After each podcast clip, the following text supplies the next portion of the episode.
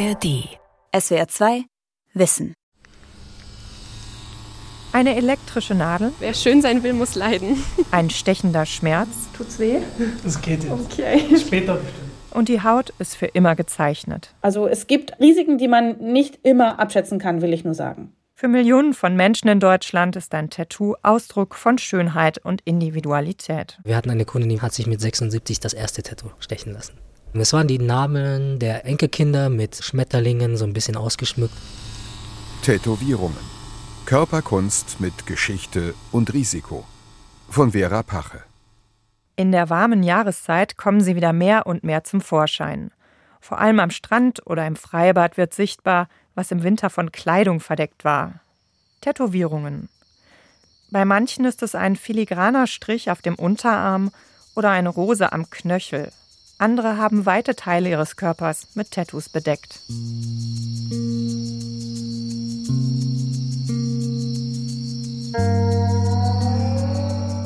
Im Jahr 2021 hat das Markt- und Meinungsforschungsinstitut YouGov rund 5000 Erwachsene in Deutschland zu Tätowierungen befragt. Demnach haben 17 Prozent ein oder mehrere Tattoos. Wenn man nur auf die Befragten zwischen 25 und 45 Jahren schaut, sind es noch viel mehr.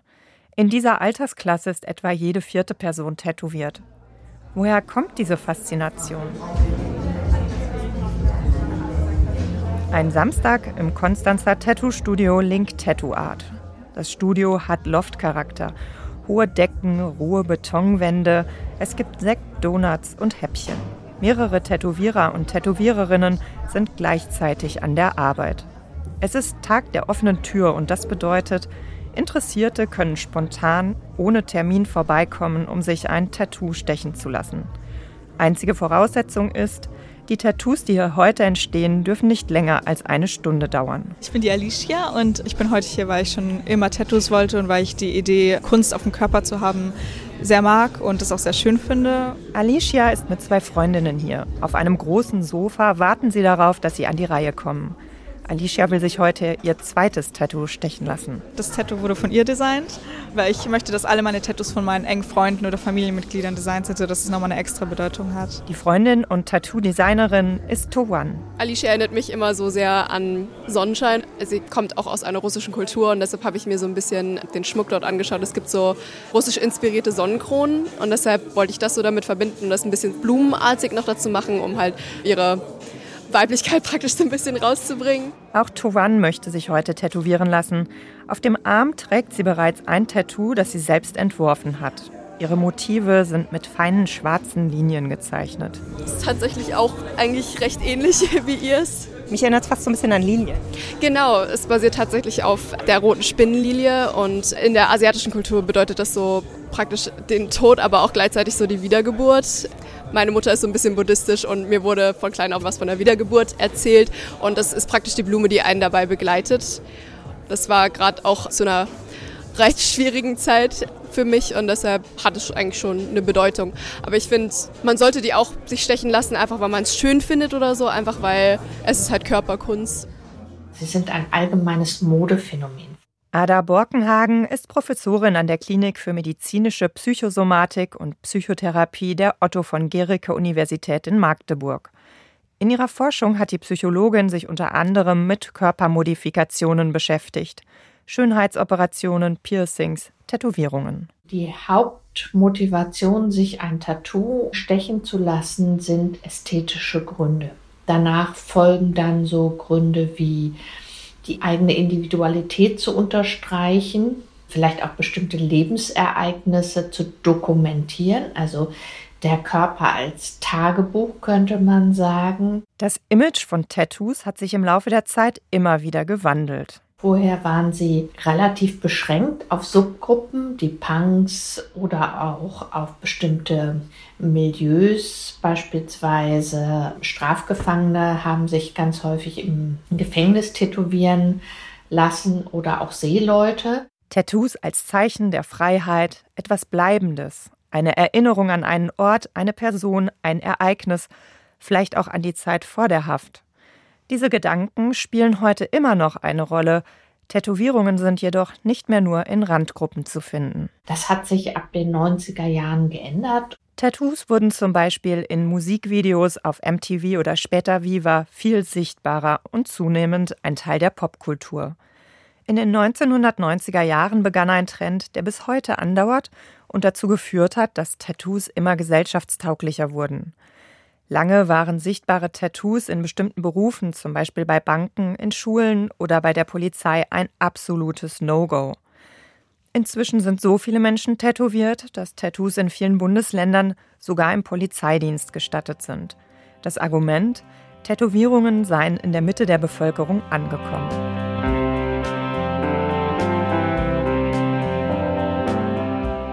Also ich habe wahrscheinlich nicht den regulären Werdegang durchlebt, sondern ich war damals noch in der Schule. Das war, glaube ich, Abi-Jahr. Und ein Kollege ist gekommen und hat gesagt, hey, ich kenne da jemanden, der verkauft eine Tattoo-Maschine, ob wir sie nicht kaufen sollen. Lee Pham ist der Inhaber des Tattoo-Studios Link Tattoo Art in Konstanz. Er erzählt davon, wie er Tätowierer geworden ist. Die Geschichte beginnt mit einer Tattoo-Maschine obwohl die beiden Schüler damals gar keine Ahnung haben. Das haben wir dann schnell gemerkt, wo wir sie dann hatten. Okay, wie baut man sie jetzt richtig zusammen? Wo kommt denn da die Nadel richtig rein? Im jugendlichen Leichtsinn hat man sich das einfacher vorgestellt, aber wir haben es dann irgendwie hingekriegt, ein paar Leute angerufen, ein bisschen gefragt und äh, so ging das Ganze dann los, ja. Li Pham war schon damals künstlerisch begabt und hatte in der Schule auch das Fach Kunst als Leistungskurs. Die Frage ist dennoch, Wer lässt sich von jemandem ein Tattoo stechen, der noch gar keine Erfahrung hat? Also es war ganz klischeehaft. Wir sind da zum Metzger gelaufen, haben uns dann ein Stück Schweinebauch gekauft und dann auch Schweinehaut tätowiert, was heutzutage natürlich unvorstellbar ist. Heute üben angehende Tätowierer und Tätowiererinnen zum Beispiel auf Kunsthaut aus Silikon. Aber zur damaligen Zeit und mit dem Wissensstand, den wir hatten, das hat man so gehört, das macht man so und haben wir dann auch gemacht. Dann Bananen, Orangen tätowiert und dann war es, glaube ich, am selben Tag noch mein eigenes Bein. Ja. In Deutschland ist Tätowierer oder Tätowiererin keine geschützte Berufsbezeichnung. Alle können eine Nadel in die Hand nehmen und loslegen. Bei Lee Pham war es Learning by Doing.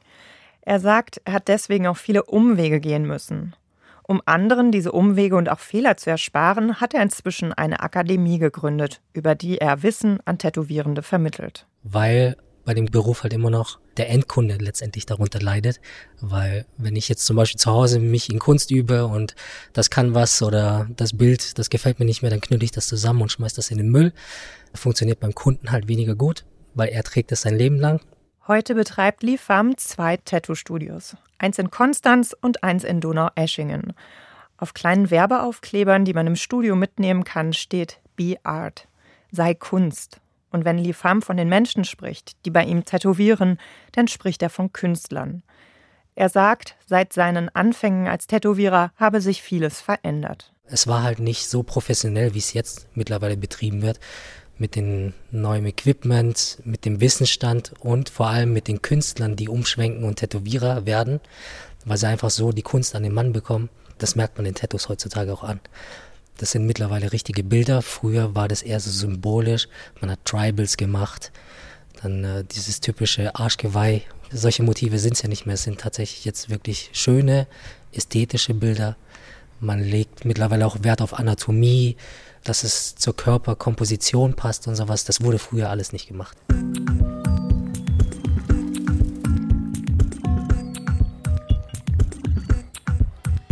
Tattoos haben in vielen Kulturen auf der Welt eine weit zurückreichende Geschichte, ohne dass sich die Anfänge genau definieren lassen. Auch auf dem Körper von Ötzi, der mehr als 5000 Jahre alten Gletschermumie, haben Forschende über 60 Tattoos identifiziert. Keine Bilder oder Schnörkel, sondern einfache Striche. Wissenschaftler vermuten, dass diese Tattoos ein Mittel gegen Schmerzen gewesen sein könnten. Der Begriff Tattoo geht auf das Wort Tatau zurück. Es kommt aus Polynesien, also aus der Südsee, und bedeutet so viel wie Wunden schlagen.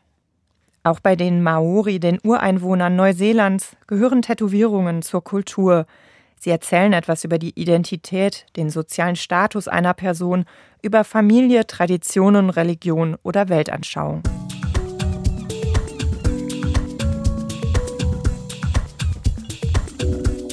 Wer auf die jüngere Tattoo-Geschichte in Deutschland schaut, stößt irgendwann auf den Namen Christian Wahrlich. Wahrlich wurde 1891 geboren und hat Anfang des 20. Jahrhunderts tätowiert. Der Kunsthistoriker Ole Wittmann hat dazu geforscht und er hat das Tattoo Flashbook, das Vorlagenalbum von Wahrlich, neu herausgegeben. Wahrlich hat angefangen zu tätowieren, laut eigener Aussage in einem Brief schon als Junge in der Schule, wo er sich und seine Freunde tätowiert hat. Und mehr oder weniger professionell hat er dann als junger Mann angefangen. Also als er dann zur See gefahren ist und auch schon vorher hat er auch eine Zeit in Dortmund gelebt und da hat er auch schon tätowiert. Und das muss ja so zwischen 1905 und 1910 gewesen sein. Das heißt, er war gerade mal ja um die 15 bis 20 Jahre alt. Später hat er in Hamburg gelebt.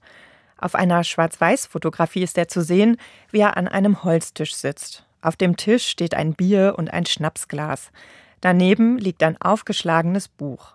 Wahrlich zeigt drei jungen Männern sein Vorlagenalbum mit Motiven, die sie sich von ihm tätowieren lassen können. Genau, das ist in seiner Grog-Kneipe oder Tattoo-Kneipe, wenn man so will.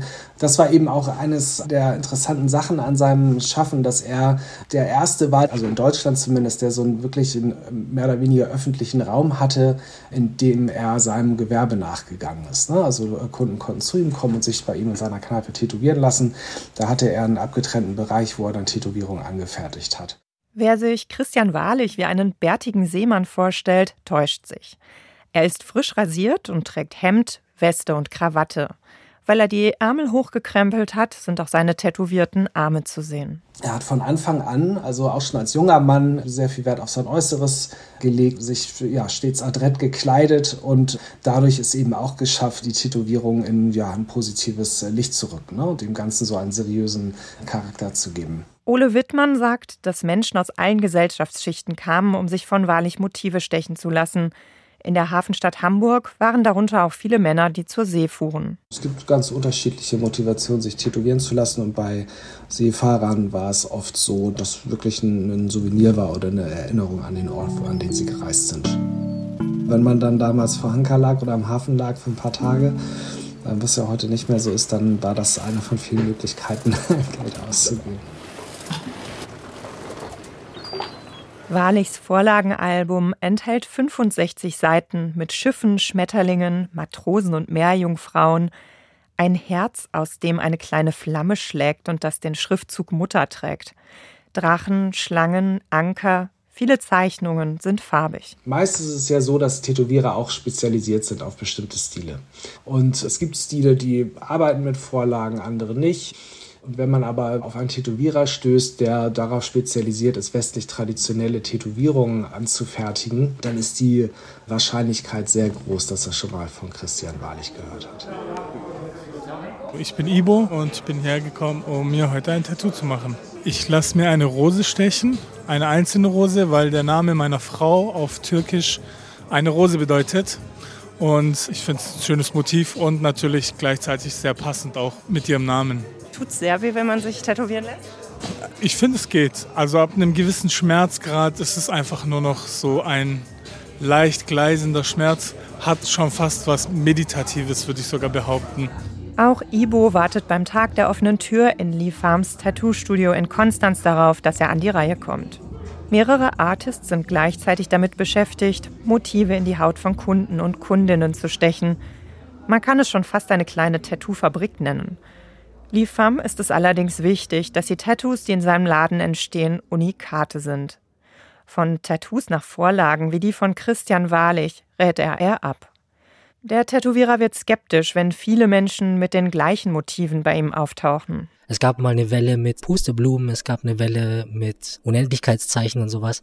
Das sind dann immer so Alarmsignale, sage ich immer, wenn die Leute das am Tag mehr als fünfmal auf Social Media sehen, dann ist dieses Motiv schon längst überlaufen. Aber wir verstehen auch, dass wenn man sich damit nicht auskennt, ins Netz geht und zum Beispiel bei Google cooles Tattoo eingibt, dann kommen halt die Sachen, die die meisten Klicks haben. Aber die Sachen, die die meisten Klicks haben, bedeutet halt auch, dass das die meisten Leute wollen.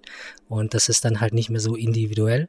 Viele haben ja in den 90er Jahren gedacht, ach, das mit den Tattoos geht schnell vorbei. Das ist eine kurzlebige Welle.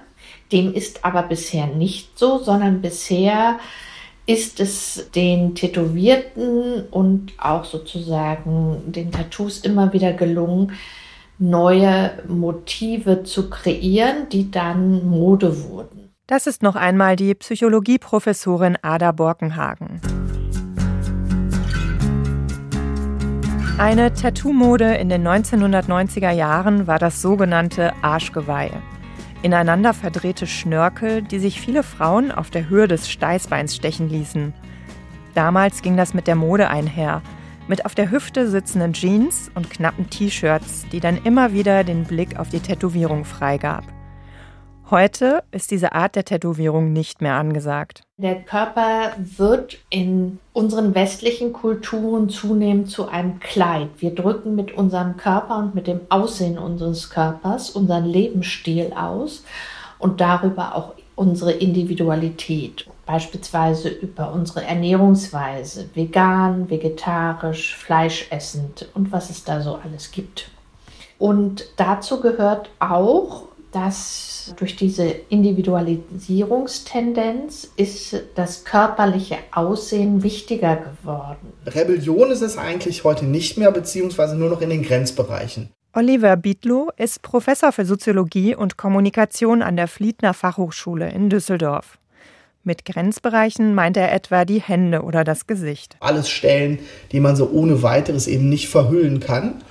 Und ähm, tatsächlich ist es so, ich nenne die Leute immer, also die so Tattoos und Tätowierungen leben, die lassen sich auch zunehmend jetzt in diesen Bereichen tätowieren, um sich quasi auch so ein klein wenig abzugrenzen von jenen, die man vielleicht so als allerwelt Tätowierte vielleicht bezeichnen könnte. Unabhängig davon, ob jemand ein Tattoo im Gesicht trägt oder auf dem Schulterblatt, am Ende sei jedes Tattoo Identitätsarbeit. Es gab mal eine Tattoo-Kundin, mit der ich gesprochen hatte, die ließ sich ein Tattoo über eine große Narbe tätowieren, die sie bei einem lebensgefährlichen Unfall erlitten hatte. Und äh, das Tattoo diente also in dem Fall ja nicht der Erinnerung, das tut ja die Narbe ohnehin, sondern es sollte eine bedeutungsvolle Aufladung dieser Unfallsituation sein. In dem Fall eben, dass sie das überlebt hat. Und das heißt, das Tattoo sollte auf der einen Seite sie nicht an den Unfall erinnern, sondern an das, was danach folgte, dass sie nämlich überlebt hat. Das ist sozusagen dann so ein interessanter biografischer Bezug. Oliver Biedlow hat sich im Rahmen seiner Forschung nicht nur mit Tattoos, sondern auch mit Profiling beschäftigt. Bei Ermittlungen der Polizei wird zum Beispiel versucht, mit Hilfe vorhandener Spuren oder Zeugenaussagen Rückschlüsse auf die Persönlichkeit eines Täters oder einer Täterin zu ziehen. Dabei können auch Tattoos eine Rolle spielen. Aber nicht nur das. Selbst wenn inzwischen viele Menschen tätowiert sind, so bleibt ein Tattoo doch ein Merkmal, das hervorsticht. Es erleichtert die Identifizierung einer Person und es ist vor allen Dingen auch für Zeugen mitunter leichter, sich an ein Tattoo zu erinnern, als beispielsweise an die konkrete Haarfarbe. 2021 konnte die italienische Polizei ein Mafiamitglied der Ndrangheta in der Dominikanischen Republik fassen. Den entscheidenden Hinweis lieferte der Mann selbst. Der damals 53-Jährige hatte eine Kochshow im Netz, bei der er italienische Rezepte präsentierte. Sein Gesicht war dabei aus gutem Grund nicht zu sehen. Aber seine tätowierten Arme waren zu erkennen. Anhand der Tätowierungen konnte die Polizei ihn identifizieren. Interessant, dass das Tattoo ein so tiefer Teil des eigenen Selbst geworden ist, dass in dem Fall dieser Mann gar nicht darüber nachgedacht hat, dass ja das Tattoo ganz spezifisch auf ihn verweist. Ja? Also das heißt, das scheint ja bei ihm total in Vergessenheit geraten zu sein. Wer schön sein will, muss leiden. Noemi hat sich am Tag der offenen Tür ihr zweites Tattoo stechen lassen und dafür musste sie die Zähne zusammenbeißen. Definitiv. Also jetzt gerade auch noch? Jetzt ist es nicht mehr so schlimm, beim Stechen ist es schlimmer. Also da tut es wirklich richtig weh. Sie hat das ausgehalten, damit jetzt ein kleiner Drache, gezeichnet mit feinen Linien, ihren Oberarm ziert. Für mich hat der Drache die Freiheit als Bedeutung. Der frische Drache ist mit einer Second Skin, einem transparenten Folienverband geschützt. Noemi muss jetzt noch etwa zwei Wochen lang aufpassen, dass das Tattoo gut verheilt. Also man darf erstmal nicht Sport machen, sollte auch nicht ins Freibad gehen, Sonne vermeiden, Wasser vermeiden die erste Woche und Seife, also alles, was ja, dem Tattoo schädigen könnte. Also jetzt ein paar Tage nicht duschen. Ja, mit der Second Skin geht es noch zum Duschen, aber danach sollte man halt vorsichtig sein, dass halt kein Dreck reinkommt. oder keine Schadstoffe, weil es ja schon eine Art offene Wunde ist.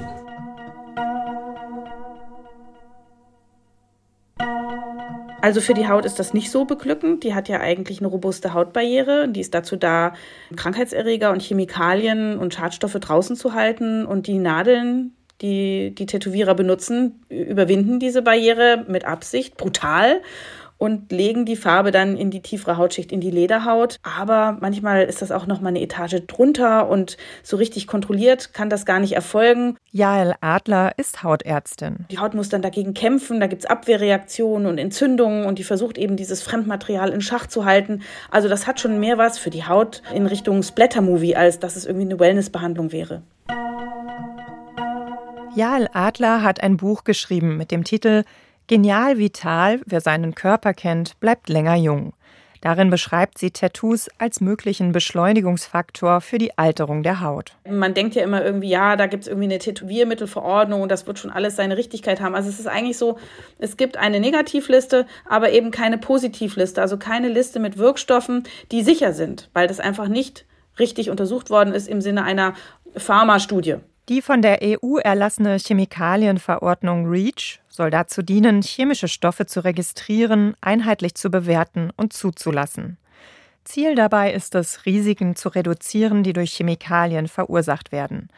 Es geht darum, die menschliche Gesundheit und den Umweltschutz zu verbessern. Seit Anfang 2022 hat die EU aufgrund dieser Verordnung viele Inhaltsstoffe in Tattoofarben verboten. Inzwischen sind jedoch neue REACH-konforme Farben auf dem Markt und auch bunte Tattoos sind weiterhin möglich. Im Vergleich zu Medikamenten seien Tattoofarben und ihre Langzeitwirkungen auf den Körper jedoch nicht gut untersucht, sagt Jael Adler.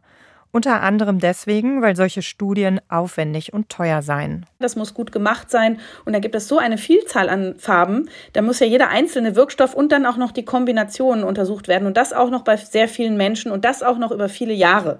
Das ist also ganz schön schwierig, das zu realisieren. Und vermutlich das ist der Hauptgrund, warum es bisher noch keine guten Studien gibt. Was es hingegen gibt, sind Einzelfallberichte, welche Folgen Tattoos haben können die von Autoimmunerkrankungen sprechen oder auch davon, dass Lymphknoten so reagiert haben, dass man gedacht hat, oh je, das sind Metastasen und Lymphknoten ausgeräumt hat im Becken zum Beispiel einer Frau und das waren aber nur gar keine Metastasen, sondern nur durch Farbe veränderte Lymphknoten. Was Jael Adler auch kritisch sieht, wenn Tätowierer Muttermale überstechen. Das sollten sie eigentlich auf keinen Fall machen und trotzdem sehe ich das immer.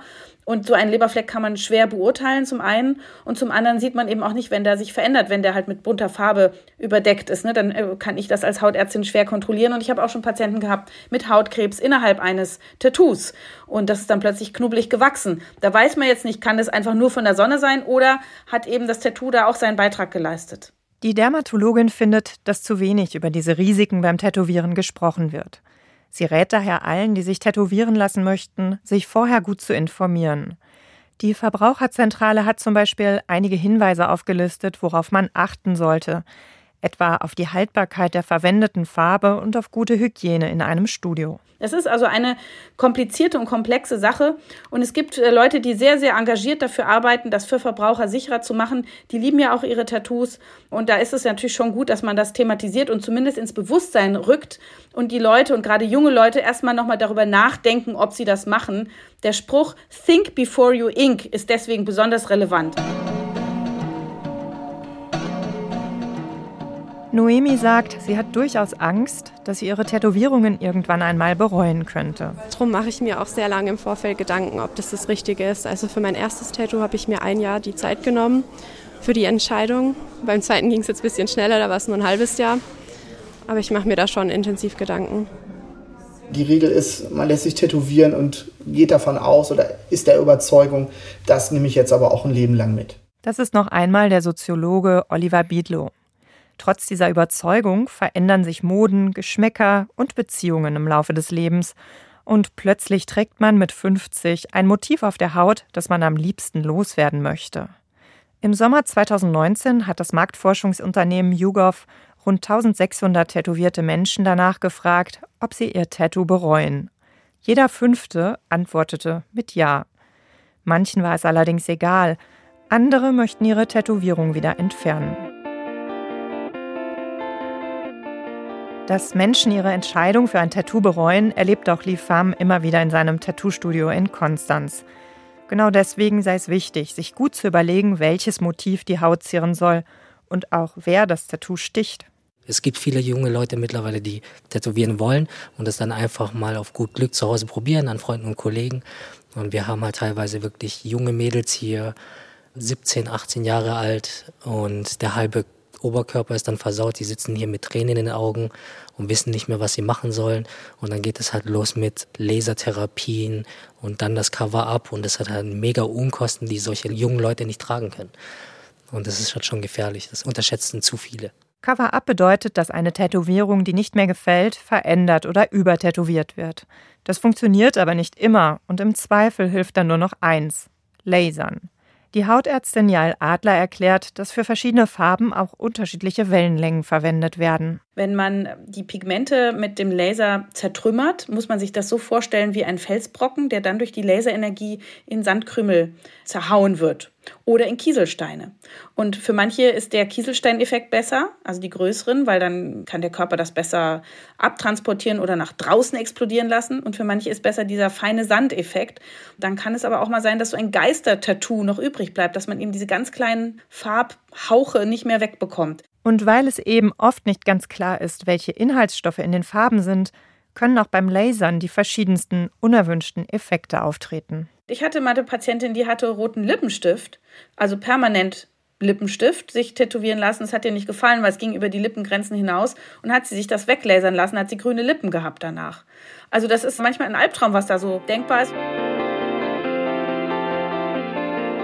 Im Jahr 2016 hat die Psychologin Ada Borkenhagen an einer Studie mitgearbeitet, für die mehr als 2500 Menschen in Deutschland zu Tätowierungen und Piercings befragt wurden. Damals stellten die Forschenden fest, dass der Trend zu Tätowierungen zunimmt. Im Moment lässt sich schwer feststellen, ob dieser Trend weiterhin anhält, denn während der Corona-Pandemie waren die Studios geschlossen. Das hat der Branche einen ziemlichen Dämpfer verpasst. Die Wissenschaftlerin hält es jedoch auch für möglich, dass der Trend zum tätowierten Körper irgendwann einmal wieder endet. Wenn die Elterngeneration auch schon tätowiert ist, ist natürlich das Tattoo nicht unbedingt mehr ein Zeichen des Generationsunterschiedes und der Rebellion. Und von daher könnte es gut sein, dass Tattoos auch mal wieder out werden. Ganz einfach, weil es sich um eine Mode handelt und das Wesen der Mode ist, sich zu verändern. SWR 2 Wissen. Tätowierungen. Körperkunst mit Geschichte und Risiko. Autorin und Sprecherin Vera Pache. Redaktion Vera Kern. Letztere bin ich. Wenn du dich für gut recherchierte und gut erzählte Geschichten zu unserem Körperbild und Schönheitsidealen interessierst, möchte ich dir unsere SWR2 Wissen Folge Jugendlicher Körperkult Hungern, Pumpen, Posten empfehlen. Darin nimmt unsere Autorin Anja Schrom die vermeintlich perfekten Gesichter und idealen Körper unter die Lupe, die Instagram und Co. uns als erstrebenswert anpreisen. Viele Teenager setzt das mächtig unter Druck und verunsichert. Wenn du mehr dazu wissen willst, Jugendlicher Körperkult, überall, wo es Podcasts gibt, in der ARD Audiothek und in der SWR2 App. SWR2 Wissen. Manuskripte und weiterführende Informationen zu unserem Podcast und den einzelnen Folgen gibt es unter swr2wissen.de.